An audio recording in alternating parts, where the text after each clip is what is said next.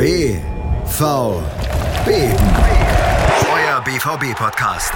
Voller echter Liebe. Mit Julius Eid und Christoph Albers. Auf meinsportpodcast.de. Herzlich willkommen zu BVB auf meinsportpodcast.de, auf iTunes, auf Twitter, ihr wisst es schon, wir sind überall zu finden. Mein Name ist Julius Eid. Ich freue mich sehr, euch begrüßen zu dürfen. Ich freue mich sehr, dass ihr wieder eingeschaltet habt, um mal im Radiojargon zu bleiben, zur neuen Folge BVB. Leider Gottes bin ich heute alleine hier, denn Christoph Albers, mein Partner, den ich gerade natürlich auch sehr vermisse hier, liebe Grüße erstmal, der ist gerade im Urlaub, der ist in Dänemark.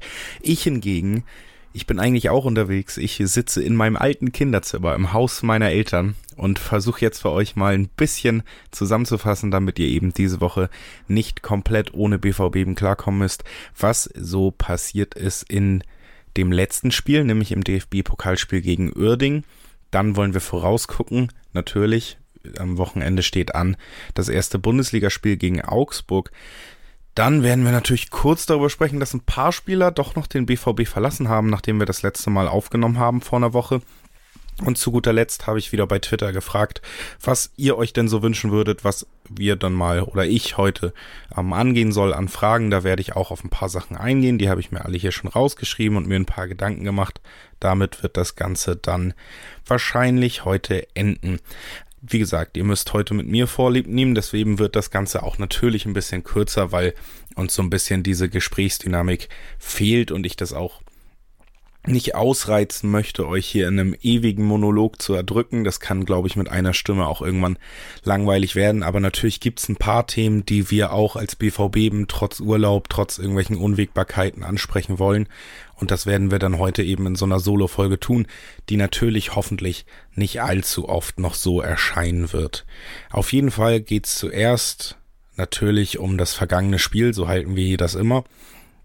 Und da sprechen wir eben über das DFB-Pokalspiel. Da ging es gegen KfC Uerdingen in Düsseldorf, wenn ich nicht komplett richtig liege im Stadion, wurde gespielt, also auch schlechte Erinnerung für Dortmund. Und so ähnlich ging das Spiel tatsächlich auch los, wie man auch gegen Düsseldorf gespielt hatte in der letzten Saison und die erste Bundesliga-Niederlage erfahren hat. Die erste Halbzeit war bemüht. Natürlich wurde einem der Ballbesitz überlassen, aber auch gegen diesen Drittligisten Mittelfeld-Drittligisten war man eben nur bemüht. Ich fand auch relativ oft zu tempolos, um eben diese Abwehr zumindest in den ersten 45 Minuten wirklich ins Wanken zu bekommen. Das heißt, man hatte viel den Ball, aber eben viel unspektakulär. Man konnte nicht wirklich die zwingenden Torsituationen erzielen und das eben trotz auch unterklassiger Abwehr und diesem hochgelobten Offensiv an ähm, dieser hochgelobten Angriffsreihe der Dortmunder was ich persönlich immer auf Dauer ein bisschen ärgerlich finde und ohne hier große Trainerdiskussion aufmachen zu wollen, denn Lucien Favre ist definitiv ein guter Trainer, ist es so, dass er es bis jetzt nicht geschafft hat, auch mit dieser Qualität im Kader eine wirkliche Lösung zu entwickeln, tiefstehende Mannschaften zu knacken dass das trotz allem möglich ist. Das zeigt zum Beispiel Manchester City, wo natürlich die Qualität noch höher ist, aber die tun's, wenn sie wollen, über 90 Minuten und schnüren den Gegner. Also selbst wenn der Gegner mit elf Mann im 16er steht, kann Manchester City, wenn sie anziehen und ihre Taktik durchspielen, alle zwei, drei Minuten eine riesen Torchance provozieren. Und Dortmund kann das in 90 Minuten teilweise nicht einmal gegen eine solch tiefstehende Mannschaft. Also da ist Luft nach oben. Da muss man vielleicht noch ein bisschen über den Tellerrand gucken und eben überlegen, weil es eben oft dazu führt, dass Favres Ausrichtung immer noch ein gewisses, ein relativ hohes Maß, muss man sagen, für eine aktiv spielende Mannschaft an Absicherung erfordert. Das bedeutet in dem Fall auch, dass wir die erste Angriffsreihe gar nicht so hoch schieben, wie es andere aktivere Vereine mit mehr Ballbesitz teilweise tun. Und das bedeutet in solchen Spielen eben, dass es oft dafür sorgt, dass man eben auch nicht Richtung 16er spielt, sondern dass man kurz vor dem 16er, man kann das bei Dortmund gerade in diesem Pokalspiel, gerade in der ersten Halbzeit wieder sehr gut auch beobachten, wenn man in der Perspektive auf das Feld guckt. Das Ganze findet 20 bis 25 Meter vom gegnerischen 16er statt. Das Tempo wird ab da dann auch komplett rausgenommen. Es werden die Seiten verlagert, aber eben eher als Selbstzweck. Diese Seitenverlagerung macht ja Sinn. So soll man Mannschaften auseinanderspielen man lässt sie von einer auf die andere Seite laufen, bis es einen Stellungsfehler gibt, einen Schrittfehler, der dann in der Mitte einen Weg eröffnet für einen Pass. Aber wenn man das eben nicht schnell genug macht, wenn man das Ganze eher als Selbstzweck betrachtet, so wie das bei Dortmund dann doch oft der Fall ist, dann kann man natürlich ohne das zwingende Tempo auch nicht diese Lücken erzwingen und dann wirkt das Ganze ja sehr unglücklich und meiner Meinung nach ja, wenn überhaupt bemüht. Selbst bemüht ist dann teilweise vielleicht noch zu wenig. Und das ist etwas, was auch in der letzten Saison so gewesen ist. Und das ist etwas, wo man, denke ich, bei der hohen Qualität des Kaders in der Offensive erwarten kann, dass es da mehr und mehr Lösungen gibt. Und wenn es dann eben individuelle Klasse ist, dann muss es individuelle Klasse sein. Die muss dann aber auch richtig dosiert und eingesetzt werden. Und da kommen wir zu ein paar Punkten, die auffällig waren noch in dieser ersten Halbzeit, gerade wenn wir über Neuzugänge reden. Nico Schulz bringt auf jeden Fall eine neue Dimension ins Angriffsspiel Dortmunds mit seinen Laufen als, Inverte äh, als Linksverteidiger hinter die Linien und dann eben seinen Flanken. Das Problem des Ganzen ist noch so ein bisschen, Dortmund hat in der letzten Saison nicht einmal mit Flanken gespielt, wenn man das Ganze beobachtet hat. Das heißt, man sieht richtig, wie wenn Schulz-Flanken kommen, diese hauptsächlich verschenkt sind, Schulz ist durchaus ein Spieler, der gute Flanken spielen kann.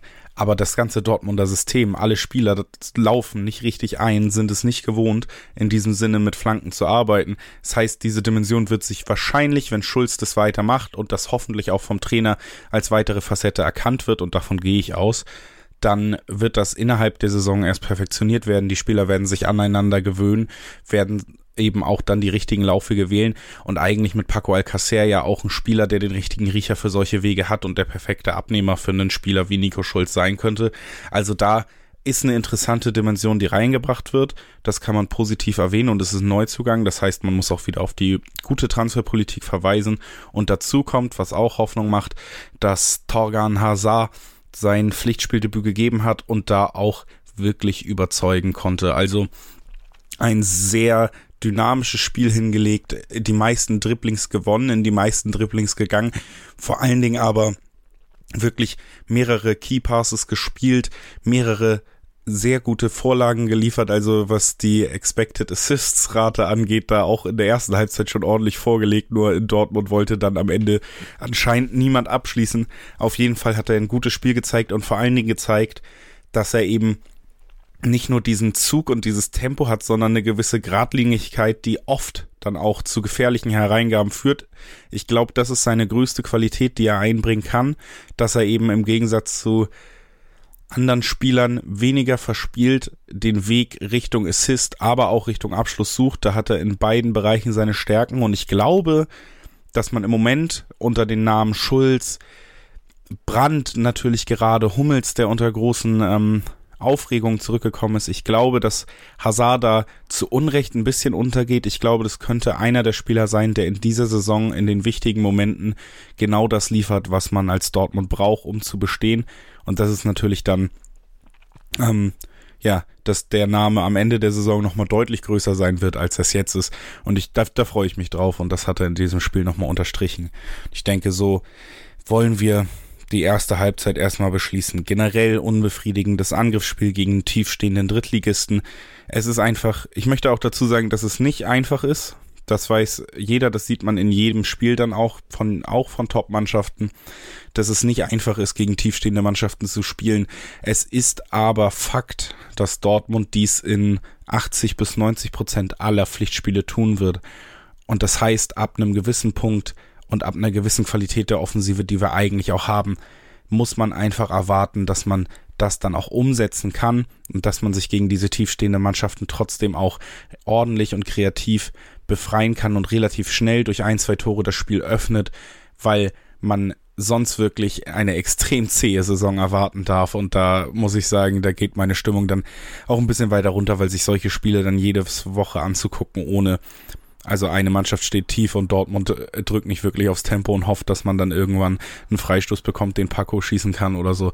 Das finde ich unbefriedigend und ich hoffe sehr, dass da noch mehr Lösungen gefunden werden, als es auch im letzten Jahr der Fall war. Auf jeden Fall die Flexibilität in der Offensive und zum Beispiel Komponenten wie die der beiden Neuzugänge Schulz und Hazard, aber natürlich auch Brandt, die bieten da bessere Möglichkeiten. Ich habe es gerade schon angesprochen und ich hoffe, dass man damit arbeiten wird. Ja, ach so, ich habe hier gerade, ich habe mir das auch runtergeschrieben, was ich so zu dem Spiel sagen wollte. Das war eigentlich alles zur ersten Halbzeit, dachte ich. Aber ich habe mir hier noch in Großbuchstaben notiert äh, WTF Hummels. Ja, Mats Hummels hatte auf jeden Fall, ich denke, das muss man einfach ansprechen, weil dann Fokus drauf liegt und weil viel darüber geredet wurde, wie Hummels die Abwehr stabilisieren soll, hat Hummels in der ersten Halbzeit des Pokals auf jeden Fall sein schlechtestes Gesicht gezeigt, was allerdings jeder, der Dortmund länger verfolgt, auch schon kennen sollte. Also es ist nicht so, dass Mats Hummels ein Spieler ist, der vor Aussetzern, groben Fehlpässen oder so über eine ganze Saison gefeit ist. Und das hat er in diesem Spiel eindrucksvoll bewiesen. Ich möchte ihm da nicht die Qualität absprechen. Er hat auch eine fantastische Rückrunde gespielt. Er wirkt körperlich extrem fit, aber in seinem ersten Pflichtspiel für den BVB dann natürlich solche Böcke zweifach in der ähm, Phase in der ersten Halbzeit raus. Das fand ich schon ähm, ja, unglücklich auf jeden Fall für den Spieler. Ich denke aber, dass es jetzt nicht einen äh, Eindruck vermitteln sollte darüber, was wir jetzt jedes Spiel von ihm erwarten können. Er hat leider diese Ausreißer drin, die sind bei Hummels, wenn man ehrlich ist, muss man die immer mit einkalkulieren. Über eine ganze Saison gesehen dürfte das tatsächlich aber nicht das größte Problem werden. Und ja, damit muss man es dann wahrscheinlich auch dabei belassen. Auf jeden Fall bis jetzt da kann ich mir dann vielleicht ein kleines bisschen Häme doch nicht verkneifen. Hat Hummels in dem Spiel jetzt sich noch nicht zurück in das Herz von jemandem gespielt, der ihm gerade menschlich, sagen wir, etwas mit Zweifeln gegenübersteht. So, wir wollen jetzt aber noch schnell in die zweite Halbzeit gehen. Schrein spielerisch lässt sich das Ganze nicht viel weiter ausführen, als wir es in der ersten Halbzeit oder mit der ersten Halbzeit gerade getan haben. Dortmunds Ballbesitz, sogar deutlich über 70 Prozent. Das heißt, wir brauchen nicht extrem über Veränderungen im Spiel reden, denn das Ganze lief in der zweiten Halbzeit ungefähr so weiter. Akanji hat an aber relativ früh, und da sieht man mittlerweile eben gerade, wenn Mannschaften so tief stehen, verschiedene Sachen, die extrem wichtig sind im heutigen Fußball, um solche Mannschaften zu knacken. Und dazu gehören, und das hat man mit Akanji bis zu einem gewissen Maße und mit Mats Hummels natürlich, und deswegen war dieser Transfer auch vielleicht so wichtig, extrem spielstarke Innenverteidiger, die dem Ganzen auch aus der letzten Reihe als Spielmacher eine ganz andere Facette und ganz andere kreative Möglichkeiten geben, um eben aus allen Bereichen des Feldes auch den Gegner überraschen zu können. Denn wenn ein Gegner diszipliniert und tief steht, dann ist es oft die einzige Hoffnung, ihn in ein, zwei Momenten dieser 90 Minuten dann doch kalt zu erwischen. Eine Disziplin und eine Konzentration über 90 Minuten, das bekommen ganz wenige Mannschaften hin. Atletico Madrid zum Beispiel unter Simeone größtenteils eine Mannschaft, die eben genau deswegen besticht. Aber ansonsten hast du diese Unachtsamkeiten und wenn du die aus jeder Position ausnutzen kannst, dann ist es natürlich ein großer Vorteil. Hier war es nicht unbedingt eine Unachtsamkeit, sondern ein sehr schöner Laufweg von Marco Reus, der sich eben von der Zehnerposition in die Spitze bewegt und da den Flugball von Akanji mitnimmt, abschließt, das 1 zu 0 erzielt, 49. Minute nach der neuen Regelauslegung und wir haben an dem Moment dann auch mit mehreren Leuten diskutiert, was man davon zu halten hat. Nach der neuen Regelauslegung meiner Meinung nach hätte das Tor nicht zählen dürfen, also wenn es einen Videoschiedsrichter gegeben hätte, wäre es zurückgenommen worden. Es war aber sehr schwer zu sehen und es ist auch eindeutig keine Absicht von Marco Reus, die dabei ist. Das Einzige, was eben ausschlaggebend ist, ist, dass der Arm effektiv eine große Rolle am Erzielen oder Ermöglichen des Tors spielt und deswegen sollen solche Tore ja in dieser Saison nicht mehr zählen, was ich prinzipiell auch okay finde. Ich finde auch okay, dass das Tor dennoch gezählt hat, denn wie gesagt, es war keine Absicht dabei, ob er jetzt da in dem Moment den Arm oder den Brust trifft, was man auch erst in der dritten Einstellung sieht, dürfte auch gar nicht so den großen Unterschied gemacht haben. Im Endeffekt braucht man vielleicht so ein dreckiges Tor gegen so eine Mannschaft, die so tief steht, um eben als Dosenöffner zu fungieren. Und genau das hatte man dann in diesem Moment auch. Und dann nimmt man es natürlich irgendwie auch dankend an. Das ganze Spiel hat sich dadurch tatsächlich nicht weiter verändert, was ein bisschen schade war, denn natürlich konnte man davon ausgehen, dass eine Mannschaft generell in einem K.O.-Turnier, wenn sie zurückliegt, sagt, okay, es hilft nichts mehr, wir müssen aufmachen. Das Ganze hat natürlich auch bei einem Drittligisten aus mehreren Gründen dann nicht geklappt. Die Kraft dürfte knapp geworden sein bei Uerding und dazu kommt, dass wahrscheinlich auch einfach von Anfang an dann der Glaube fehlt. Das heißt, Dortmund hatte weiter viel Ballbesitz, Uerding lag sogar zurück. Das heißt, die Spannungspotenzial des Spiels ist auch nicht unbedingt gestiegen mit diesem Ergebnis und im Endeffekt kam es dann in der 70. Minute zu einem Freistoß aus 22, äh, 23 Metern leicht rechts. Leute, die das letzte Augsburg-Spiel in Dortmund noch im Kopf haben, dürften diese Freistoßposition ungefähr kennen und sie dürften wissen, wer diesen Freistoß da ausgeführt hat und wer es auch hier getan hat. Das war Paco Alcacer und auch hier hat er wieder verwandelt. Sehr schöner Freistoß, nochmal unterstrichen, was man auch in Interviews der Spieler in Trainings Sessions, die mitgefilmt werden, immer wieder einen Eindruck gewinnt. Paco Alcacer wirklich bei Freistößen eine wahnsinnige Schusstechnik, auch eine wahnsinnige Erfolgsquote. Man hat mit Marco Reus da einen Spieler, der da auch von Mitspielern für gelobt wird, aber auch der geht mittlerweile anerkennenden Schritt beiseite, wenn es einen Freistoß aus einer guten Position gibt. Also da hat man natürlich auffällig, einen auffällig guten Freistoßschützen mittlerweile im Team und das in Situationen, in Spielen, ich habe es eben angesprochen, wo man 80, 90 Prozent der Gegner eher tief erwarten kann. Auch das natürlich eine extreme extrem wichtige Lösung, Standardstärke generell. Und da kommt natürlich dann auch mal Zummel zu nach Ecken, nach Freistößen, die in der Vorbereitung und im Pokal jetzt auch zielführender wirkten, gefährlicher wirkten. Standardstärke, die ist auch extrem wichtig gegen tiefstehende Gegner, um eben dann aus dem aus diesen Situationen zumindest Gefahr zu kreieren, wenn es aus dem laufenden Spiel nicht funktioniert. Und damit hat Dortmund, und das steht leider unter diesem Spiel immer noch, damit hat Dortmund immer noch Probleme. Aber wie gesagt, positiver Punkt auch mit Paco anzumerken.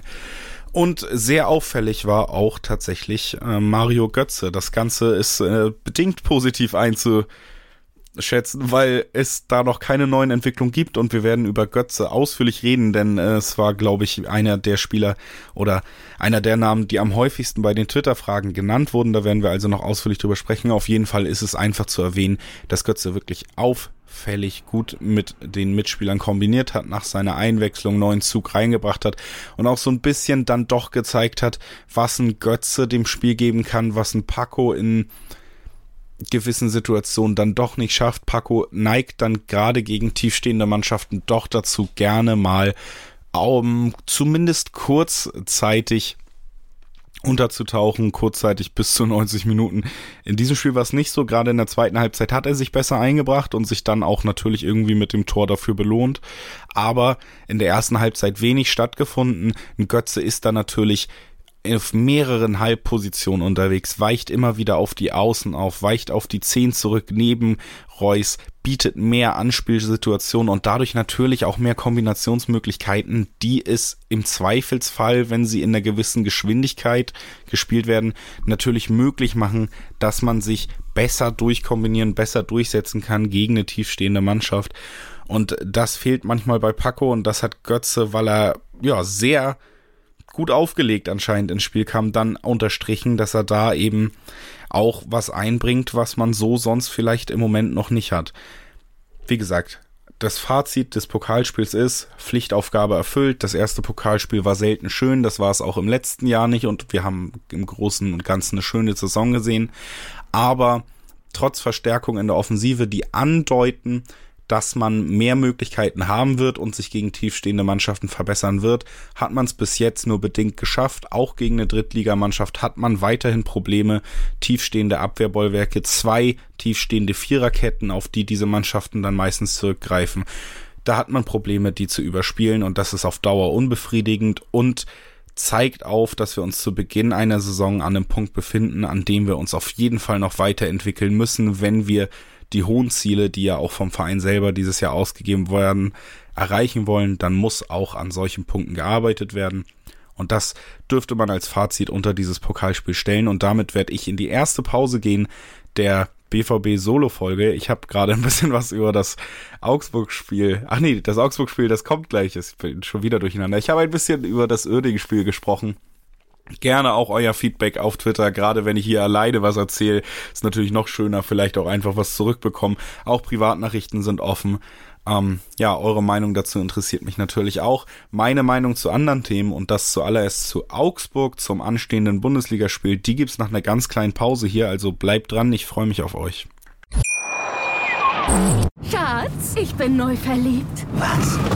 Drüben. Das ist er. Aber das ist ein Auto. Ja, eben. Mit ihm habe ich alles richtig gemacht. Wunschauto einfach kaufen, verkaufen oder leasen. Bei Autoscout24. Alles richtig gemacht. Hey, Malte Asmus von meinsportpodcast.de hier. Ab März geht's weiter mit unseren 100 Fußballlegenden. Staffel 4 bereits. Freut euch auf Zlatan Ibrahimovic, Michel Platini, Cesar Luis Minotti, Paolo Maldini, um nur mal vier zu nennen. Und bis wir mit der vierten Staffel kommen, hört doch einfach noch mal rein in die bisherigen drei Staffeln. Ronaldinho, Sepp Meyer, Gary Lineker, Lothar Matthäus und viele weitere warten da auf euch. 100 Fußballlegenden. Jetzt überall, wo es Podcasts gibt. Hören, was andere denken. Auf meinsportpodcast.de. Die komplette Welt des Sports. Wann und wo du willst. Der Knappencast mit Fabian Kukowitsch. Der Podcast zu den Königsblauen. Jede Woche neu auf meinsportpodcast.de. Und damit herzlich willkommen zurück zum großen BVB-Monolog von Julius Eid. Der bin ich. Christoph Albers ist leider im Urlaub und wir haben heute eine kleine Solo-Folge, um euch nicht ganz hängen zu lassen, aber einfach auch ja, um den Veröffentlichungsrhythmus auf jeden Fall beizubehalten, denn das ist uns in dieser Saison wichtig, dass wir es gar nicht schleifen lassen. Und deswegen im Notfall bin dann nur ich da. Im Notfall ist dann vielleicht auch mal nur Christoph da. Aber jetzt, äh, heute ist es eben nur Julius Eid, nur ich, der in seinem alten Kinderzimmer sitzt, auf seinem alten Kinderbett mit einem Mikro in der Hand, behelfsmäßig euch mal erzählt, was beim BVB so los war, zumindest aus BVB-Sicht. Was los war, habt ihr ja meistens selber mindestens genauso gut auf dem Schirm. Heutzutage kann man das ja alles auch sehr gut verfolgen. In Ruhe haben wir eben gesprochen über das DFB-Pokalspiel, sogar zu einem kleinen Fazit gefunden. Deswegen werden wir da jetzt nicht allzu groß weiter darauf eingehen und uns direkt aufs nächste Topic heute konzentrieren. Und das ist schon das anstehende Spiel gegen Augsburg. Augsburg, Augsburg am 20. am oh Gott, heute bin ich wirklich durcheinander. Am 17.8. am Samstag um 15.30 Uhr in Dortmund das allererste Bundesligaspiel dieser neuen Saison, die natürlich mit riesigen Erwartungen einhergeht und mit großen Zielen auch vom Verein offiziell ausgegeben. Und dieses Spiel soll natürlich der erste wichtige Schritt sein. Das Ganze wollen wir dann so betrachten, indem wir mal ein bisschen auf Augsburg eingehen. Ich habe glücklicherweise Heute ist es auch erschienen, also auch ein kleiner Hinweis für jeden, der da Lust drauf hat. Bei 90 Plus gibt es die Bundesliga-Vorschauen und ich habe für heute auch die Vorschau für Augsburg geschrieben. Das heißt, mich auch tatsächlich ein bisschen ausführlicher mit dem Team von Trainer Martin Schmidt auseinandergesetzt und kann deswegen ein paar Worte erstmal darüber sagen, was uns da für eine Mannschaft erwartet, bevor wir dann noch einen Ticken darauf eingehen, was uns bei Dortmund für eine Mannschaft erwarten wird, was uns vielleicht für eine Aufstellung erwarten wird, wer vielleicht tatsächlich doch noch zu einem Debüt kommen könnte um als erstes über Augsburg zu reden. Defensiv ist Augsburg Abstiegskandidat in diesem Jahr und das dürfte einem aus Dortmunder Sicht auf jeden Fall Hoffnung geben. Offensiv hingegen, und das ist eine klare Teilung in dieser Mannschaft und deswegen finde ich sie auch schwer einzuschätzen. Offensiv bringt sie nicht nur spielerisch Potenzial mit, sondern hat auch einen interessanten Trainer. Martin Schmidt auf jeden Fall ein Trainer, der eher für Offensivfußball steht der den auch schön umsetzen lassen kann, der einen wirklich gepflegten, attraktiven Offensivfußball spielen lassen möchte und das in Kombination mit Spielern wie Hahn, wie Richter, der ein extrem spannender junger Spieler ist, der in dieser Saison seinen endgültigen Durchbruch erleben könnte. Da bin ich mir ziemlich sicher, dass das auch passieren wird. Und dann natürlich vorneweg mit Spielern wie Finn Bogasson und Gregoritsch hat Augsburg eine Qualität, die wenig Teams im unteren Ende der Tabelle haben. Und in dem Sinne natürlich auch einen riesigen Vorteil, gerade in direkten Duellen. Da dürften genau diese genannten Spieler, genau diese genannte Qualität eigentlich oftmals den Ausschlag in Richtung Augsburg geben. Und wenn es normal läuft, dann eben auch dafür sorgen, dass man nicht unbedingt mit dem Abstiegskampf in erster Linie bis zum letzten Spieltag zu tun hat, sondern da eben andere Mannschaften, die individuell im gesamten Team betrachtet einfach schwächer sind, schwächer besetzt eben. Aber ein Riesenproblem von Augsburg ist die Defensive. Das hat man jetzt auch gesehen. Augsburg ist vor nicht mal einer Woche jetzt am Wochenende gegen den Regionalligisten aus Ferl im DFB-Pokal ausgeschieden und war defensiv wirklich zum Haare raufen schlecht organisiert und das hat seine ja, das hat seinen Ursprung in mehreren Faktoren. Einmal ist es so, dass Augsburg personell ein wirklich unverständlichen fast Aderlass in der Defensive hatte, der nicht aufgefangen wurde. Man hat Hinteregger abgegeben, der einzige, der bei Augsburg in der Defensive wirklich gehobenes Bundesliga-Niveau hatte. Und dazu hat man jetzt auch noch Kevin Danso abgegeben, der da meiner Meinung nach noch der vielversprechendste Kandidat war, nachdem man eben Hinteregger ja auch schon nach Frankfurt verliehen hatte. Damit hat man Qualität abgegeben, nicht wirklich durch Transfers wie zum Beispiel von dem 31-jährigen Suchi, Suchi, S-U-C-H-Y, wie auch immer man es aussprechen mag, nicht wirklich Qualität dazu gewonnen. Man hat eine extrem uneingespielte, unsouveräne Innenverteidigung. Und dazu mit Philipp Max und Jago, der ein 22-jähriger Brasilianer ist, der gekauft wurde für die linke Abwehrseite. Zwei Linksverteidiger, die prinzipiell beide das Glanzstück noch der Defensive sein könnten, die beide gerade noch verletzt ausfallen, höchstwahrscheinlich fürs Wochenende. Also defensiv ist es wirklich weit weg von, also was man am Wochenende noch gesehen hat im DFB-Pokal, sogar weit weg von Bundesliga-Niveau. Das könnte erstens dafür sorgen, dass Augsburg dann doch trotz Qualität in der Offensive extrem tief in den Keller rutschen könnte, gerade wenn es jetzt einen Fehlstart gibt. Und da kommen wir dann wieder zurück zum Spiel, was uns erwartet. Dieser Fehlstart könnte natürlich ziemlich wahrscheinlich, wenn man guckt, wo die Mannschaften herkommen, mit einer Niederlage gegen Dortmund schon beginnen. Und aufgrund der defensiven Schwäche, die ich gerade etwas ausgeführt habe, gehe ich davon aus, dass dieses Spiel klarer sein wird, klarer ausgehen wird, als sich viele das im Vorhinein ausmalen. Man kennt es ja so ein bisschen und natürlich neigt man eigentlich auch dazu, dass man sagt, das ist alles, sind es schwere Gegner und sind es auch in einem gewissen Grad in der Bundesliga spielend bestimmt keine einzige Mannschaft, die man komplett unterschätzen dürfte, aber Augsburg bringt in der wichtigsten Stelle gegen Dortmund eben eine absolute Unsicherheit mit und das DFB-Pokalspiel, das dürfte nochmal einen großen Knacks gegeben haben. Unsicherheit auch, was den Trainer angeht, jetzt schon und dazu eben, wie gesagt, weder individuelle Klasse noch ein Trainer, der taktisch für die Defensive herausragend bekannt ist, noch eine Eingespieltheit zwischen den Defensiv-Ensemble-Mitgliedern und das dürfte für Dortmund das wirklich einfach machen, es könnte einfacher sein, gegen Augsburg im Moment Tore zu schießen, als gegen ein diszipliniertes Uerding und das sollte einen Mut machen für dieses Spiel und ich gehe deswegen davon aus, dass es einfacher und klarer ausgehen wird, als man aus vielleicht auch Zweckspessimismus sich vor dem Spiel eingestehen möchte. Und das ist ja eigentlich schon mal ein schönes Fazit, um auch in dieses Bundesliga-Wochenende dann zu starten. Wir wollen trotzdem auch noch mal kurz darüber sprechen, wie das Ganze dann bei Dortmund aussehen könnte. Und da muss ich jeden der ja auch wie wir hier immer so ein bisschen ähm, Taktik-Nerd oder tak der Spaß an Taktik hat, sagen wir es so, den muss man natürlich immer wieder enttäuschen. Vor jedem Spiel, auf das wir vorausblicken, werden wir sagen, ja, es ist Favre, es wird das 4-2-3-1, das hat er jetzt auch immer wieder unterstrichen, es gibt keine Variation im Moment. Julian Brandt natürlich in den letzten Spielen auch gefehlt, der der prädestinierte Kandidat gewesen wäre um 4-1-4-1 mit Reus und Brandt auf der 8, dahinter Witzel zum Beispiel um das einzustudieren. Der war verletzt, deswegen hat man es vielleicht deswegen nicht gesehen, aber es ist im Moment einfach wirklich unrealistisch und wenn überhaupt wäre der Wunsch, Vater des Gedankens zu behaupten, wir werden nicht im 4-2-3-1 starten. Brief und Siegel darauf, dass Dortmund in 4-2-3-1 starten wird. Und deshalb halte ich es auch für wahrscheinlich, dass nach der Verletzung jetzt von Julian Brandt es noch nicht zum Startelfdebüt von Julian Brandt kommen wird. Denn das 4-2-3-1 bietet durchaus Möglichkeiten, ihn einzusetzen, ist aber meiner Meinung nach nicht unbedingt das System, wo man ihn als Stammspieler komplett eingeplant hat. Das wäre beim 4-1-4-1, wie gesagt, ein bisschen logischer der Fall.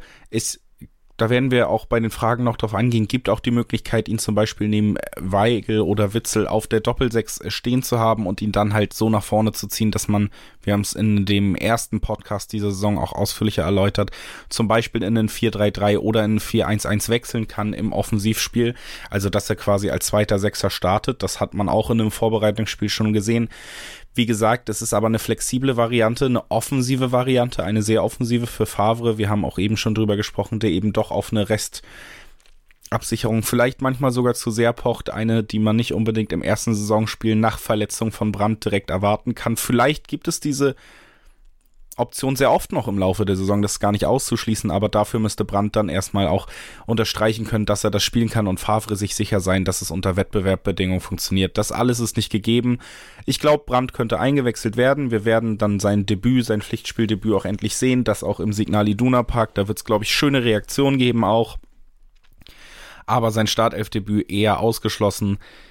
Viererkette ungefähr so wie im Pokal zu erwarten. Schulz, Hummels, Akanji und rechts dann eben Piszczek. Dann davor auf jeden Fall Witzel gesetzt und so wie es im Moment aussieht, auch Julian Weigel wird da seinen Platz bekommen. Der hat auch wieder im DFB-Pokalspiel eine schöne Dynamik an den Tag gelegt, gezeigt, dass er sich als Spieler auf vielen Ebenen weiterentwickelt hat. Physisch, also seine Präsenz, seine körperliche Ausstrahlung, seine Athletik ist besser geworden. Er wirkt dynamischer, schneller und auch seine Spielausrichtung hat sich positiv verändert. Er nimmt mehr am Spiel nach vorne teil und gibt da nochmal mehr Facetten auch im Offensivspiel, als es ein Witzel in dem Moment tut.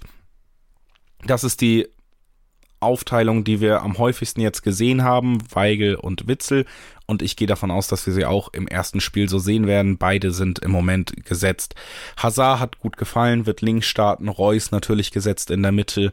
Rechts werden wir wie immer Jaden Sancho sehen, der dann hoffentlich durch ein, zwei Dribbling schon zeigt, wie verwirrt die Augsburger Abwehr äh, im Moment ist. Und vorne wird Paco Alcacer starten und der hat ja auch, wie gesagt, schon eine schöne Geschichte mit Augsburg geschrieben in dem Jahr, seitdem er bei uns ist. Birki ist wieder fit, das kann man dazu noch sagen. Der wird höchstwahrscheinlich auch spielen. Das heißt, auch Roman Birki wird zurückkehren, nachdem im Supercup und im DFB-Pokal bis jetzt nur Marvin Hitz zu sehen war, unser eigentlich zweiter Torwart. Es könnte, wie gesagt, ein zähes Spiel werden. Augsburg ist, kommt als klarer Underdog, wird sich also reinstellen aber ich habe es eben schon angesprochen, ist nicht dafür gemacht, weder von der personellen Qualität noch von der taktischen Ausrichtung.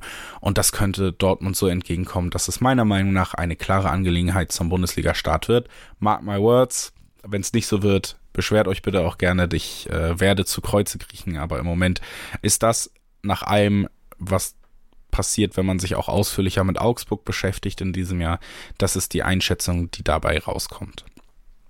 Und das ist das, was wir zu sagen haben als kleine Vorschau auf das Spiel gegen Augsburg am Wochenende. Da der Take jetzt tatsächlich noch ein bisschen Platz bietet, wollen wir auf einen kleinen Teil eingehen, bevor wir dann eine Pause machen und im letzten Teil eure Fragen nochmal kurz beantworten werden. Ich sage jetzt einfach wir, ihr wisst, ich meine mich, es ist auch nicht die Majestät des Plurales, die ich hier anwende. Es ist einfach der Duktus, den ich bei BVB eben noch so ein bisschen drin habe. Aber gut, heute bin nur ich es. Nehmt mich trotzdem manchmal als wir, wenn ich so formuliere. Es ist nicht überheblich gemeint. Drittes Topic habe ich heute übertitelt und da wollen wir nur ganz kurz drüber reden. Au revoir ich als alter Französ, als, als alter Frankophiler habe es au revoir genannt. Es geht um die Abgänge, die passiert sind seit dem letzten Mal, wo wir gesprochen haben. Und da muss man sagen, war das bis jetzt die geschäftigste Woche für Michael Zorg in diesem Sommer. Und man hat es tatsächlich geschafft, den Kader jetzt doch gehörig nochmal auszudünnen. Und mittlerweile, wenn man guckt, einen fast runden, perfekten Kader, auch was die Größe angeht, zu schaffen. Man hat Ömer Toprak noch nach Bremen verliehen es hat tatsächlich sogar zu einem kleinen Aufschrei geführt, wie ich mitbekommen habe in der Fangemeinde und natürlich, wir haben auch in den letzten Wochen Toprak gelobt. Man muss dazu aber sagen, dass Toprak vor allen Dingen diese Vorbereitung auch genutzt hat, um zu zeigen, dass er ein sehr, sehr solider Bundesliga-Verteidiger sein kann, der sich professionell verhalten hat und sich in dem Sinne auch dann mit seinen Leistungen, auch im Supercup nochmal, wo er auch ein tolles Spiel gemacht hat, ins Schaufenster gestellt hat und dadurch eben die Möglichkeit bekommen hat, zu Werder Bremen, denn dahin geht die Laie jetzt, zu wechseln und da wirklich die große Aussicht bei einem Verein haben, der meiner Meinung nach auch in diesem Jahr wieder alleine aufgrund des tollen Trainers zumindest um Europa kämpfen wird, der wird da wirklich viel Spielzeit sammeln können in dieser Saison. Und das ist jedem Spieler zu gönnen und diese Rolle hätte er uns bei uns nicht eingenommen. Es wurde viel darüber geredet, dass Toprak jetzt im Moment Verteidiger zwei oder drei sei, was die Leistung angeht. Es war aber von Anfang an meiner Meinung nach absehbar, dass es so nicht kommen wird. Selbst wenn es von den Leistungen her so ist, wäre Toprak schnell ans Ende der Nahrungskette gerutscht. Akanji und Hummels sind gesetzt. Das heißt, es wäre überhaupt nur die Möglichkeit, dritter Verteidiger zu werden. Man traut Balerdi eine Menge zu. Balerdi spielt überraschend stark schon auf. Das heißt, man möchte ihm natürlich auch die Möglichkeit geben, nicht der fünfte Innenverteidiger zu sein. Das würde man eher dann einem Toprak aufdrücken, der sich nicht beschwert und der auch nicht mehr dieses Potenzial und die Zukunft hat. Und dazwischen ist auch noch mit Sagadu ein riesiges Talent, was in der letzten Hinrunde schon bewiesen hat, was er liefern kann, wenn man ihn reinwirft. Und das heißt, Toprak hatte in der Situation bei einem Trainer, der eben keine Fünferkette, Dreierkette spielen lassen wird. Ja, ich weiß, ich finde es auch nicht schön. Ähm, war es ein Innenverteidiger noch zu viel. Wir haben dafür Balerdi jetzt behalten und ich glaube, das kann sich im Nachhinein auch wieder als eine richtige Entscheidung für die Zukunft rausstellen. Dazu finde ich es eine schöne Sache für Toprak, dass er sich so zurückkämpfen konnte. Das ist zu respektieren und dass es im Endergebnis jetzt, wie gesagt, dazu gereicht hat, einen Europa League-Aspiranten als hoffentlich Stammspieler zu unterstützen, dann freut mich das für ihn als Spieler, dass er diese Möglichkeit nochmal bekommt. Und deswegen im Endeffekt trotz etwas Abschiedsschmerz nach der starken Vorbereitung eine Laie, die allen, allen Beteiligten gut tun wird und äh, die Kaufoption ist wie gesagt auch dabei.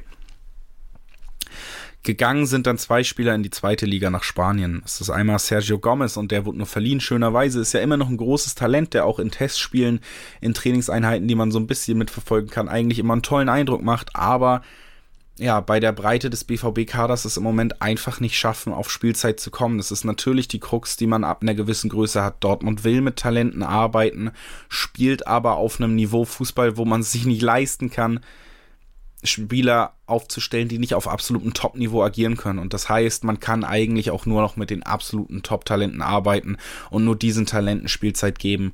Bei Gomez hat man immer noch den Glauben und man sieht es auch, dass die Anlagen da sind dass er dieses Talent dieser Spieler werden kann, dem man vielleicht dann auch nach einem Jahr Laie jetzt diese Spielzeit gewährleisten kann. Deswegen die Laie ins Heimatland ist natürlich für einen Spieler immer angenehm, um sich nochmal schneller wieder einzufinden. Zweite spanische Liga, auch das Niveau so, dass er da sogar scheinen könnte, was gut ist für das ähm, Selbstbewusstsein eines jungen Spielers. Es könnte eine Laie sein, die dazu führt, dass wir im nächsten Jahr einen verbesserten Sergio Gomez dann doch in Dortmund zurückbegrüßen. Es könnte natürlich aber auch der erste Schritt auf dem Weg des Abschieds sein von einem Talent, das eben nicht mehr in der Lage war, sich im heutigen Dortmund, im Dortmund mit dem heutigen sportlichen Druck und Erfolgsdruck durchzusetzen. Das werden wir sehen und da werden wir natürlich dann auch irgendwann, wenn es soweit ist, drüber reden. Bis jetzt gilt es natürlich, ihm alles Gute zu wünschen und so, wie er sich dann auch auf Twitter zum Beispiel äußert oder auf Instagram zu seinem Abschied und wie er vom Verein spricht, ist es auf jeden Fall ein netter Kerl, dem zu gönnen ist, dass er den Schritt bei uns dann doch noch schaffen wird und ein Spielertyp, den man eigentlich auch gerne Fußball spielen sieht. Das war lange Zeit auch Shinji Kagawa, aber Fußballspielen sehen haben wir ihn in letzter Zeit wenig. Keine Chance mehr bei Dortmund gehabt. Das war lange klar, dass er nach Spanien möchte auch, dass er in die zweite spanische Liga möchte, nicht unbedingt. Aber ja, drei Millionen haben wir noch für Kagawa bekommen. Es war klar, dass da nicht äh, viel verlangt wird. Erstens, weil man hauptsächlich das Gehalt reduzieren will. Zweitens, weil man dem Spieler auch alleine aufgrund seiner Verdienste, so ist es in Dortmund. Ich finde das wirklich eine schöne Sache dass man an solchen Sachen merkt, da wird ein verdienten Spielern dann, wenn es zu einem Abgang kommt, wenn es Sinn macht, finanziell auch nicht die großen Hürden auferlegt. Das heißt, für drei Millionen kann Shinji Kagawa in die zweite spanische Liga zu Real Saragossa wechseln. Ich glaube, da könnte er nochmal groß ausspielen. Die Klasse hat er und die zweite spanische Liga eher nicht so. Also es könnte nochmal interessant werden. Es wird einige Highlight-Clips geben, die man auf Social Media verfolgen wird mit Shinji Kagawa, wie er in der zweiten Liga nochmal zeigt, was er für ein großer Fußballer sein kann. Und ja, alles Gute für Shinji Kagawa, verdienter Spieler, dessen Rückkehr dann eben nicht mehr so positiv verlief am Ende, wie man sich's gewünscht hätte, der aber diesem Verein viel gegeben hat und deswegen sollte man da, glaube ich, ja, mit einem lachenden und einem weinenden Auge alles Gute wünschen. Im Endeffekt sollte man das auch bei Maximilian Philipp, aber der hat eben weniger Vereine, Dienste um diesen Verein, ist einer dieser Spieler, die ich gerade angesprochen habe, die definitiv Klasse haben, die definitiv Talent haben, die aber in dem Dortmund der heutigen Zeit eben dann doch nicht auf genug Spielzeit kommen, um sich durchzusetzen, die dieses Talent dann eben doch nicht so zeigen oder verbessern konnten, dass es Sinn macht, gerade in der letzten Saison auch durch irgendwie fehlendes Selbstbewusstsein, fehlende Körpersprache aufgefallen, schien nicht mehr ganz zufrieden. Jetzt konnte man 20 Millionen mit ihm verdienen, indem man ihn nach Russland abgegeben hat. Ich hoffe, das ist nicht das Ende seiner Karriere. Ich halte ihn für einen tollen Fußballer. Ich hoffe, es ist eine Möglichkeit, sich in den Fokus von Teams zu spielen, die dann vielleicht doch wieder in interessanteren Ligen spielen. Aber im Moment ein für Dortmund definitiv sinnvoller Wechsel, weitere 20 Millionen in die Kasse, weiter ein Spieler von der Gehaltsliste. Glückwunsch Dortmund, gut gemacht. Ähm, Topic 3, au revoir, damit abgearbeitet. Und gleich, äh, ja, au revoir, auf Wiedersehen heißt es doch, richtig übersetzt sogar. Kann ich sogar sagen, au revoir sage ich, denn gleich sehen wir uns wieder, hören wir uns wieder. Es gibt nur eine ganz kleine Pause und dann gehen wir in den letzten Teil meiner, ja, heutigen kleinen Soloshow. Bis gleich. Schatz, ich bin neu verliebt. Was? Das ist er. Aber das ist ein Auto. Ja, eben. Mit ihm habe ich alles richtig gemacht. Wunschauto einfach kaufen, verkaufen oder leasen. Bei Autoscout24. Alles richtig gemacht. Die komplette Welt des Sports.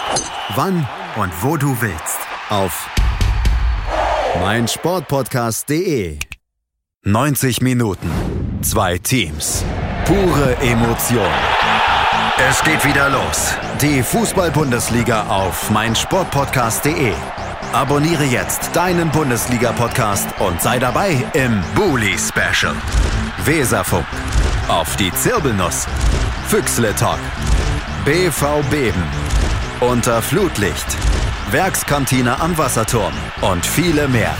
Die Fußball-Bundesliga auf meinsportpodcast.de.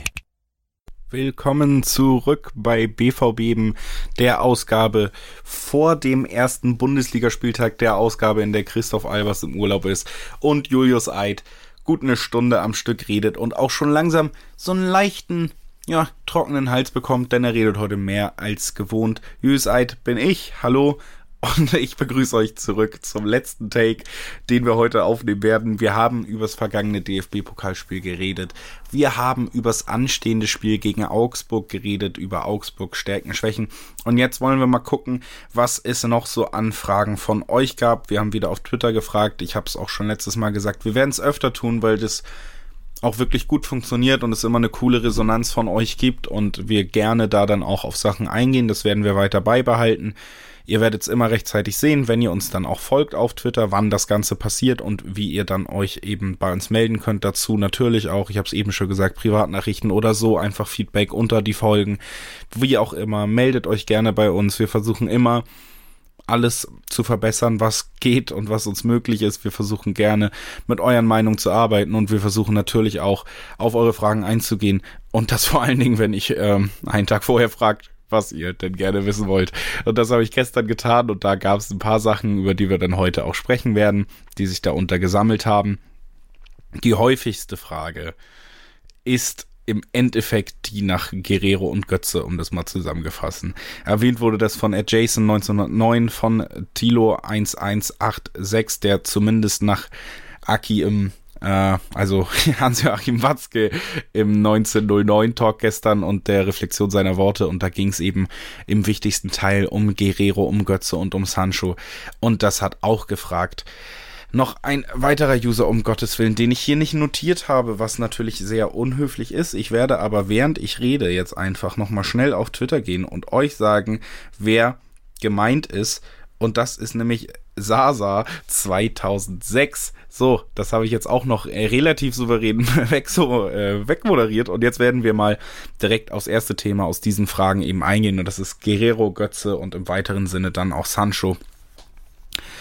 Was äh, passiert? Das müssen wir wahrscheinlich in verschiedene Teile aufsplitten. Der erste Teil, der gefragt wurde, ist immer, wie sieht das Ganze überhaupt bei Guerrero Götze aus und natürlich, was halten wir davon oder was, was halte ich in diesem Fall davon? Chrissy ja leider heute nicht da.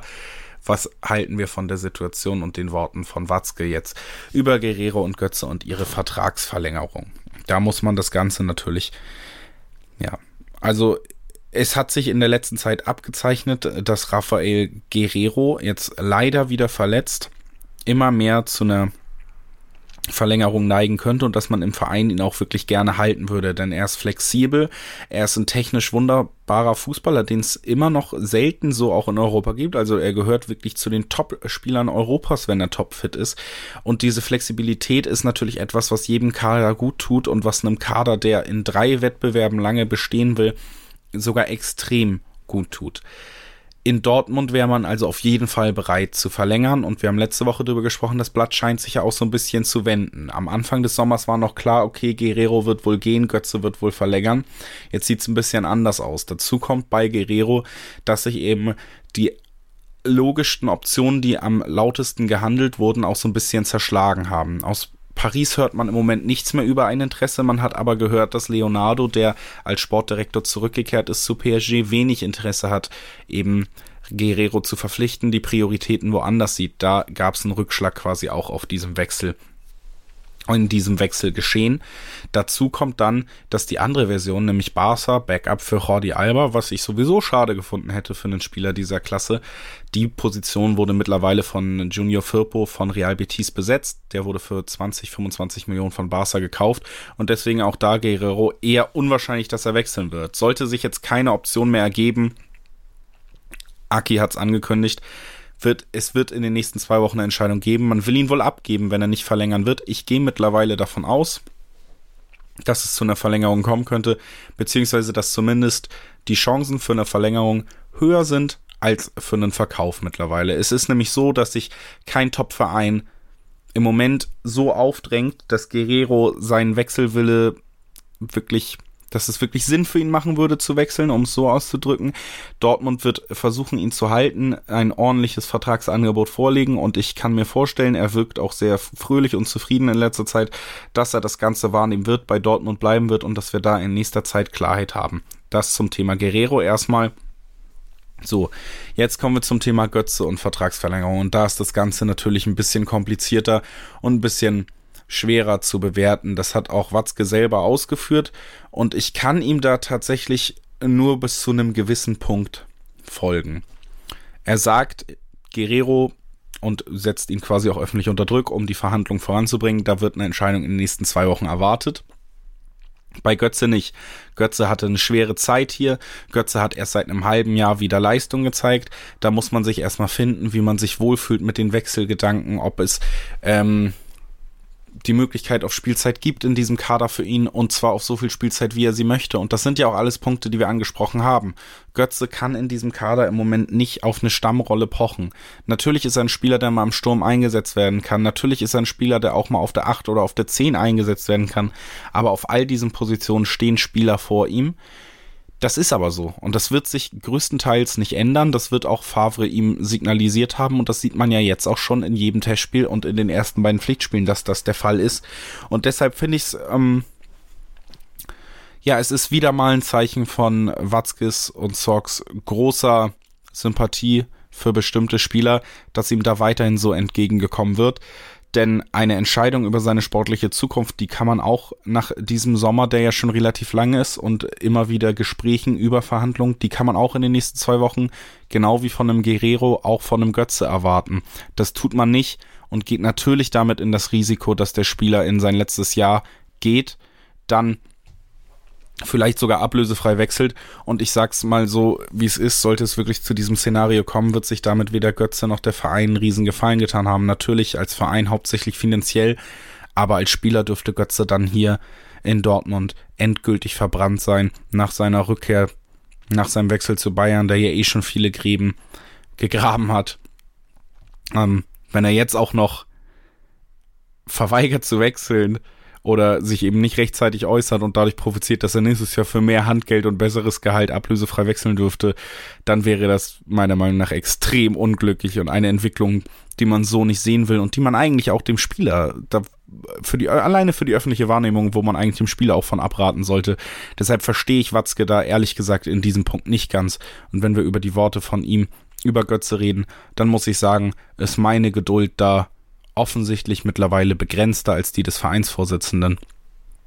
Da, ja, auch als Fan ist man da eben dann vielleicht nicht immer einer Meinung mit den Managemententscheidungen. Ich würde mir wünschen, dass ähm, es da auch schnell zu einer Entscheidung kommt, weil das mittlerweile ein nervenaufreibendes Thema ist und gerade Mario Götze auch viel zu viel mediale Aufmerksamkeit immer auf sich zieht, wenn der Vertrag nicht verlängert ist, wird das wieder so ein riesen Nebenschauplatz und das braucht man eigentlich nicht und da sollte man sich eigentlich auch drum bemühen, das Ganze dann eben im Notfall rechtzeitig zu beenden.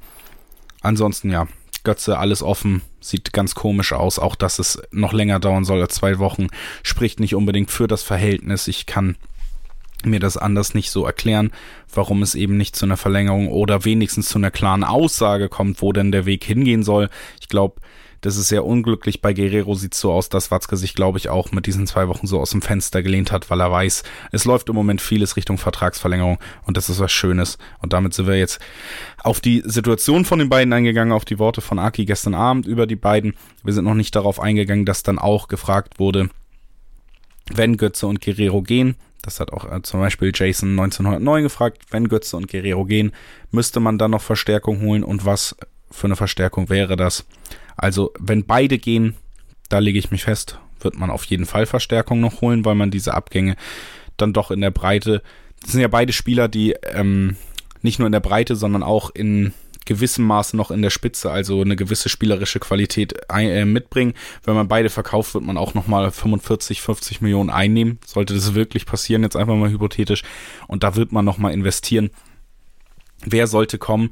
In dem Punkt muss man sagen, wenn Guerrero und Götze beide gehen, dann wird man auf jeden Fall, da bin ich mir hundertprozentig sicher, bei einem Götze-Wechsel wird man die Stürmerposition angehen. Im Moment zieht man sich da ein bisschen, weiß eigentlich auch, man hört es selber, ja, wenn sich vielleicht was ergeben könnte. Viele Fans wollen unbedingt eine Stürmerverstärkung, das kommt ja auch irgendwo her, es macht schon Sinn. Wenn Götze geht, dann hat man das Gehaltsbudget frei, dann hat man ein bisschen mehr eingenommen und dann hat man vor allen Dingen diese Kaderstelle einfach frei und dann wird man handeln und einen Stürmer, einen Ersatz für Paco holen, jemanden, der aber auch auf rechts außen funktioniert. Zum Beispiel, wir haben heute über ihn gesprochen, ist, ich werfe es jetzt einfach mal in den Raum, würde ich mir vielleicht jemanden wünschen wie Marco Richter, der vielleicht in seiner Entwicklung noch nicht so weit ist, dass er Stammspieler bei Dortmund sein könnte, der aufgrund dieser Flexibilität aber rechts außen, da sind wir nicht so dicht besetzt und Stürmer, da sind wir dann auch nicht so dicht besetzt, durchaus auf seine Zeiten kommen könnte und eben unterstreichen könnte, was er zum Beispiel auch bei der U21 EM gezeigt hat, dass er eins der größten deutschen Offensivtalente ist, die wir im Moment haben. Und solche Spieler kann man dann vielleicht auch schon kurzfristig an sich binden, um eben ja, einem riesen Preisanstieg nach jetzt einer guten Saison noch mit Augsburg entgegenzukommen. So eine Verstärkung könnte ich mir da auf jeden Fall vorstellen. Guerrero würde natürlich mehr verlangen, weil Guerrero auf mehreren Positionen einsetzbar ist und das Ganze dann ja bisschen auf den Flügeln wieder enger macht. Auch das könnte man natürlich kompensieren mit einem Stürmer, der auf den Außen auch einsetzbar ist. Ich könnte mir aber vorstellen, dass man da sich dann eben vielleicht wirklich nach einem Spielertyp à la Wolf, also wie der das auf der rechten Seite macht, einsetzbar auf dem rechten Flügel, einsetzbar auf der rechten Abwehrseite. So ist es ja auch ein bisschen mit Rafa, plus dass der sogar die technischen Fähigkeiten für die 8 hat. Da ist man aber 8, 6 mittlerweile so fest besetzt, da ist man ja wirklich vier, fünffach besetzte Dortmund, dass man sich da auf die Flexibilität auf den Außen konzentrieren dürfte und da einen guten Backup.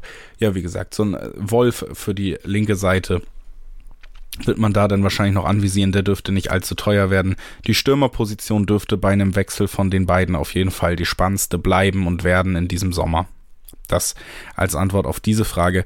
Ich merke, dass ich mich ein bisschen, ja, hier festrede langsam an dem Thema, deswegen werden wir da jetzt erstmal weggehen. Götze und Guerrero sind abgehakt. Watz gerade noch zu Sancho gesagt, dass es nicht äh, zu garantieren ist, dass er nächstes Jahr dann auch noch hier spielt. Es ist aber auch genauso nicht zu garantieren, dass er es nicht tut, das ist im Endeffekt die Aussage, es gibt noch kein konkretes Angebot. Ich glaube, es ist dann mit zwei Jahren Restvertrag und noch einer starken Saison von Sancho nicht unrealistisch damit zu rechnen, dass man einige Transferrekorde zumindest deutschlandweit brechen wird, dass man als Verein, der dann in, zu gewissen Teilen eben auch noch auf dieses Geld angewiesen ist und als Jaden Sancho, den ich auch so einschätze, dass er dankbar ist, aber dass er von Anfang an nicht geplant hat, für immer Dortmunder zu bleiben, dann eben in der nächsten Saison abgeben wird. Und ja, Watz gesagt im Endeffekt, es gibt noch kein Angebot, aber ich bin mir ziemlich sicher bei einem Spieler dieser Klasse und einem Spieler auch dieser Gerade was den englischen ange Markt angeht, Marketingstärke, da wird es dann nicht lange dauern, wenn es dann äh, Richtung Transfermarkt nächstes Jahr geht, dass es dann auch zu einem Angebot kommen wird. Die nächste Frage, auch von Jason 1909, wer am besten neben Witzel funktionieren könnte im 4-2-3-1. Da habe ich drei Leute aufgeschrieben, Brandt, Weigel, Delaney. Das ist als erstes ähm, natürlich ein Zeichen dafür, dass man der Hut in diesem Kader tatsächlich wenig benötigt. Also wenn man Guerrero zum Beispiel auch weiter hält, wäre der Hut für mich ein Kandidat, mit dem man durchaus noch Umsatz generieren könnte, denn ich sehe ihn im Moment tatsächlich wenig ich sehe wenig Chancen für ihn. Ich sehe wenig Chancen darauf, dass er sein Potenzial doch noch bei Dortmund abruft. Und das wäre einer der Spieler, auf die man durchaus verpflichten könnte. Denn neben Wix, Witzel, oh Gottes Willen, ein kleiner Versprecher, ähm, neben Witzel im 4-2-3-1 könnten Brandt, Weigel und Delaney deutlich vor der Hut spielen. Beide, äh, alle haben ihre Vorteile. Delaney, um da mal drauf einzugehen, ist natürlich, sagen wir mal, der wenigst am wenigsten feine Fußballer, den man da aufstellen kann, hat aber mit seiner Ruppigkeit und seiner Dynamität, Dynamik, Dynamität, mit seiner Dynamik eben Sachen, die er ins Spiel einbringen kann, die die beiden anderen genannten nicht so wirklich haben und die durchaus helfen können, um eben mal was aufzubrechen, wenn es einfach nur noch um Wucht geht. Delaney hatte diese Situation nur mal zu erinnern, auch das Kopfballtor im Derby in der letzten Hinrunde oder eben auch gegen andere Mannschaften, wenn der Ball dann einfach reingekloppt werden muss, dann wird halt 20 Mal geschossen von einem Delaney und das bringen andere Spieler nicht so mit alleine diesen Willen. Und das heißt, Delaney halte ich durchaus gerade mental immer noch für eine wertvolle Option neben Witzel und ich denke, wir werden ihn an einigen Spielen zu Gesicht bekommen. Julian Weigel bringt noch mehr Passsicherheit, kann genauso wie Witzel ein Spiel diktieren und bei Spielen mit viel Ballbesitz bringt er mittlerweile trotzdem noch eine gewisse Dynamik nach vorne, ist im Moment die Allround-Lösung, bringt eine gewisse Defensivstärke mit, eine gewisse Passstärke, eine gewisse Fähigkeit, ein Spiel mit viel Ballbesitz zu diktieren und dennoch mittlerweile auch eine gewisse Dynamik nach vorne. Das heißt, Weigel bringt im Overall-Paket einfach das meiste mit, ist. Deswegen gerade auch neben Witzel gesetzt. Und wird es in den meisten Spielen auch sein, weil er eben in allen Bereichen des Feldes so gut ist mittlerweile, dass man ihn guten Gewissens aufstellen kann, aber eben zum Beispiel offensiv dann nicht so herausragend wie ein Julian Brandt, den man, gerade wenn man dann doch endlich mal offensiver agieren will, wenn man kreative Impulse haben möchte, und das hat man auch im Testspiel jetzt gesehen, durchaus als zweiten Sechser neben Witzel starten kann. Damit dieser dann eben, also damit Julian Brandt während des Spiels dann eben die offensiven Parts übernehmen kann. Eher als ein Achter, fast schon Zehner fungiert, wenn es nach vorne geht, im 4-3-3 als Achter, im 4-1-4-1 als Achter neben Reus. Das funktioniert, meiner Meinung nach kann das funktionieren, hat in dem Testspiel auch funktioniert und ist eine spannende Alternative, wenn man offensiver spielen will. Diese drei Spieler bringen also alle eine gewisse Facette mit. Delaney eine Wucht, einen Willen, eine Mentalität, die man manchmal einfach braucht, um Spiele aufzubrechen. Brandt die unfassbare Klasse am Ball in der Offensive, die Kreativität und Julian Weigel eben die Souveränität, die Stärke als Allrounder, die einfach wichtig ist, um ein Spiel Tempo zu diktieren. Da liegt seine beste Stärke. Diese drei Spieler haben ihre Berechtigung und werden alle den Platz finden. Zu Julian Weigel zusätzlich muss man dazu sagen, er ist Witzel als Spielertyp am ähnlichsten. Das heißt, sollte Witzel mal eine Pause brauchen, sollte Witzel mal verletzt sein, ist Julian Weigel die erste logische Alternative auf der Position von Witzel und deswegen natürlich von diesen Personen auch nochmal doppelt wichtig in diesem System. Und das dürfte eigentlich auch die Frage von Johnny Szewski, warum ist Weigel immer noch da, schon beantworten. Weigel ist immer noch da, weil er in vielen Bereichen Fortschritte gemacht hat, weil er in diesem Team ein wichtiger Faktor ist aufgrund der Sachen, die ich gerade dann eben weiter ausgeführt habe. Und ja, deswegen ist Weigel noch da, deswegen wird man Weigel halten und schon vor ein bis zwei Jahren hat eigentlich Watzke auch deutlich gemacht, als es dann von einem Umbruch wieder die Rede war, dass man eigentlich immer noch hofft, dass Julian Weigel eins der neun absoluten Gesichter von Dortmund sein kann. Er ist deutscher Spieler, jung gekommen, hat noch nicht so die Ambition vermeldet, nach München zu wechseln und man hofft, ihn lange halten zu können und mit ihm auch sowas wie eine neue Ära zu begründen. Und ich finde seine Entwicklung spricht auch dafür, dass er ein mehr als professioneller Spieler ist, dass er immer hart an sich arbeitet, dass er auch charakterlich auch in schweren Zeiten zu diesem Verein, also in schweren persönlichen Zeiten jetzt nicht rumgezickt hat, wie es andere Spieler getan haben. Das sind alles Sachen, die ihm hoch anzurechnen sind und die ihm berechtigten Platz neben seiner sportlichen Leistung eben berechtigten Platz in diesem Kader und in dieser Mannschaft bescheren. So. Das waren viele Fragen. Wer macht die meisten Scorer? Das ist eine kurze. Ich habe es eben im ersten Take ausgeführt. Im DFB-Pokal gegen Oerding war Hazard sehr stark und ich glaube, man unterschätzt ihn ein bisschen und die Kombination von ihm aus Zug zum Tor, also dass er, sagen wir mal, 10 plus Tore in dieser Saison erzielen wird, aber seine Fähigkeiten als Assistgeber mit fähigen Abnehmern wie Reus und Alcacer in der Mitte. Ich glaube, diese Kombi wird dafür sorgen, dass ja, Assists plus Scorer, also Assists plus ähm, Tore wird Hazard die 30 knacken in dieser Saison. Das ist eine hohe Ansage und ich glaube, dass Hazard deswegen die meisten Scorer-Punkte holen wird, weil ja, ist so ein bisschen natürlich die, ist auch eine ambitionierte Wahl, aber ich, ich könnte es mir vorstellen, dass es so funktioniert. Ich habe ausgeführt, woran das liegen könnte. Und bei Marco Reus zum Beispiel, natürlich, wenn der fit ist, aber ob man das wirklich weiß, so, da kann man immer nur hoffen und deswegen setze ich jetzt einfach mal auf Hazard bei dieser Frage. Augsburg Pro und Contra, das ist eine Frage, die wir schon ausführlich im zweiten Take beantwortet haben. Dann können wir noch die letzten beiden Sachen kurz angehen. Wie bewerte ich die Formkurve des BVB? fragt Tilo 1186 die Formkurve des BVB, ich glaube, das lässt sich auch, wie gesagt, ganz gut verweisen auf meine Einschätzung des letzten DFB-Pokalspiels. Ich glaube, Dortmund hat noch nicht den Rhythmus gefunden, den man sich wünscht am Höhepunkt einer Saison. Ich glaube, da ist wirklich noch Luft nach oben. Man kann sich verbessern, man kann die neuen Spieler besser integrieren, zum Beispiel besser mit den Laufwegen und den Flanken von einem Nico Schulz noch arbeiten, diese besser ins System einbringen. Aber man ist natürlich bis jetzt ungeschlagen in der Vorbereitung, hat auch beide Pflichtspiele gewonnen, schon den Supercup gewonnen und man tankt immer weiter Selbstbewusstsein, strahlt es ja auch nach außen immer weiter aus. Das heißt, generell ist die Form positiv zu bewerten. Ich gehe davon aus, dass die Form auf jeden Fall reichen wird, um Augsburg auch zu besiegen. Und ich gehe davon aus, dass wir noch lange kein Formhoch erlebt haben. Das wird erst im Laufe der Saison kommen. Und wenn man sich anguckt, was für Potenzial in diesem Kader ist, dann kann ich jedem Fan nur sagen, da kann man sich auch drauf freuen auf dieses Formhoch, denn das wird richtig, richtig Spaß machen, das dann mal zu sehen, wenn das alles funktioniert, was man da an Potenzial hat. Und zur letzten Frage, die ist von Ed Bersona warum, ja, warum ist Bayern eigentlich so doof? Ich werde jetzt einfach mal höflich ähm, darauf eingehen, dass es wahrscheinlich um die Transferpolitik geht bei dieser Frage und warum Bayern sich da so unglücklich verhält. Und das Ganze, denke ich, lässt sich eigentlich relativ einfach zusammenfassen in dem Überpunkt, zu dem natürlich verschiedene Facetten gehören, aber Bayern ist ein Verein, der in den letzten Jahren die Entwicklung des internationalen Fußballmarktes, des Fußball als Geschäfts unterschätzt hat und der sich weder auf Führungsebene darauf angepasst hat, eben, noch in den letzten Jahren so agiert hat, dass man jetzt mit dieser Entwicklung mitgehen konnte. Man hat diese Entwicklung in den letzten Jahren verpasst. Gutes Beispiel dafür ist einfach schon das Festgeldkonto, über das seit Jahrzehnten sich Legenden ranken und im Endeffekt wurde wenig damit erreicht und man sieht, Spieler werden immer teurer. Ein Eden Hazard kostet auch mit nur noch einem Jahr Vertrag über 100 Millionen.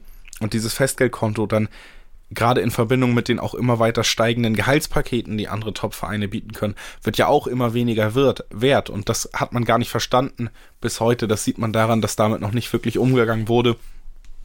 Man hat diese Entwicklung der horrenden Preise des englischen Marktes, man hat das alles so nicht vorausgesehen und das führt eben dazu, dass man sich gerade in der Situation befindet, in der man überfordert ist. Und natürlich ja, kommt dazu, dass man dann eine Führungsebene hat, wo sich mit Rummenigge und Hönes zwei Leute gegenüberstehen, die sich nicht einig sind. Und das ist in der Situation, in der man eh schon eine Entwicklung verpasst hat und dringend reagieren muss, da wäre Geschlossenheit wichtig. Und das alles führt dazu, dass Bayern sehr unglücklich dasteht. Und das führt im Endeffekt zu Symptomen wie ja, unglücklichen Auftritten des Trainers, den man eigentlich auch nur als Ziellösung geholt hat.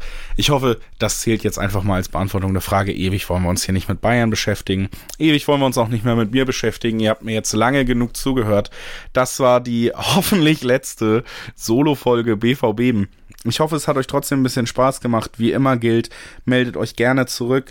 Vorschläge, Feedback, privat oder öffentlich auf Twitter, wie auch immer ihr möchtet. Ich freue mich drauf. Ich hoffe, ja, ihr hattet zumindest ein bisschen Spaß mit mir heute. Ich hoffe, ich konnte die Fragen der Hörer beantworten, die gestellt wurden und das auch halbwegs zufriedenstellend.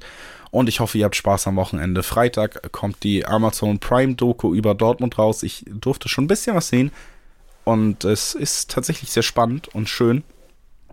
Und ich glaube, viele Fans werden da ihre Freude dran haben, obwohl es natürlich eine Saison ist, die auch ja, wenn man sie jetzt nochmal erlebt, eher wehmütig macht mit dem Endergebnis. Aber es ist ein cooler Einblick und als Dortmund-Fan ist es Dortmund, sollte man sich das einfach alles mal angeguckt haben. Kann man auch an einem Freitag durchziehen, so lange ist es jetzt auch nicht, wenn man alles zusammenrechnet. Und dann werdet ihr am Samstag Dortmund sehen und wir werden nächste Woche und dann auch wieder mit Christoph Albers über Dortmund reden. Das ist der Ablauf. Wir freuen uns trotzdem auf euch. Ich hoffe, ihr kommt wieder, auch wenn ihr es mit mir alleine aushalten müsstet. Macht es gut, habt ein schönes Wochenende. Schatz, ich bin neu verliebt. Was?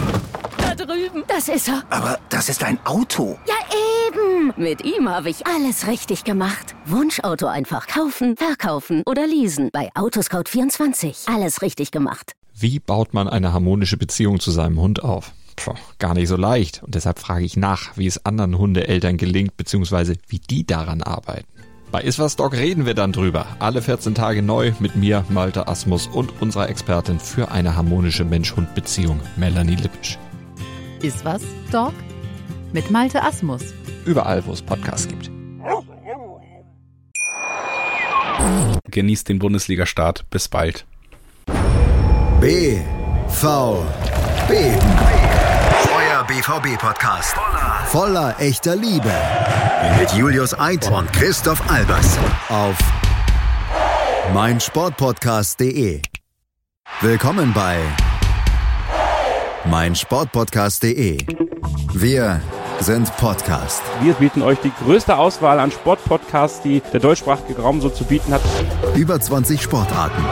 Mehr als 45 Podcast-Serien. Über 9000 veröffentlichte Podcasts und über 5 Millionen Podcast-Downloads allein im Jahr 2018. Wir sind Podcast. Wir sind meinsportpodcast.de. Schatz, ich bin neu verliebt. Was? Da drüben. Das ist er. Aber das ist ein Auto. Ja, eben. Mit ihm habe ich alles richtig gemacht. Wunschauto einfach kaufen, verkaufen oder leasen. Bei Autoscout24. Alles richtig gemacht.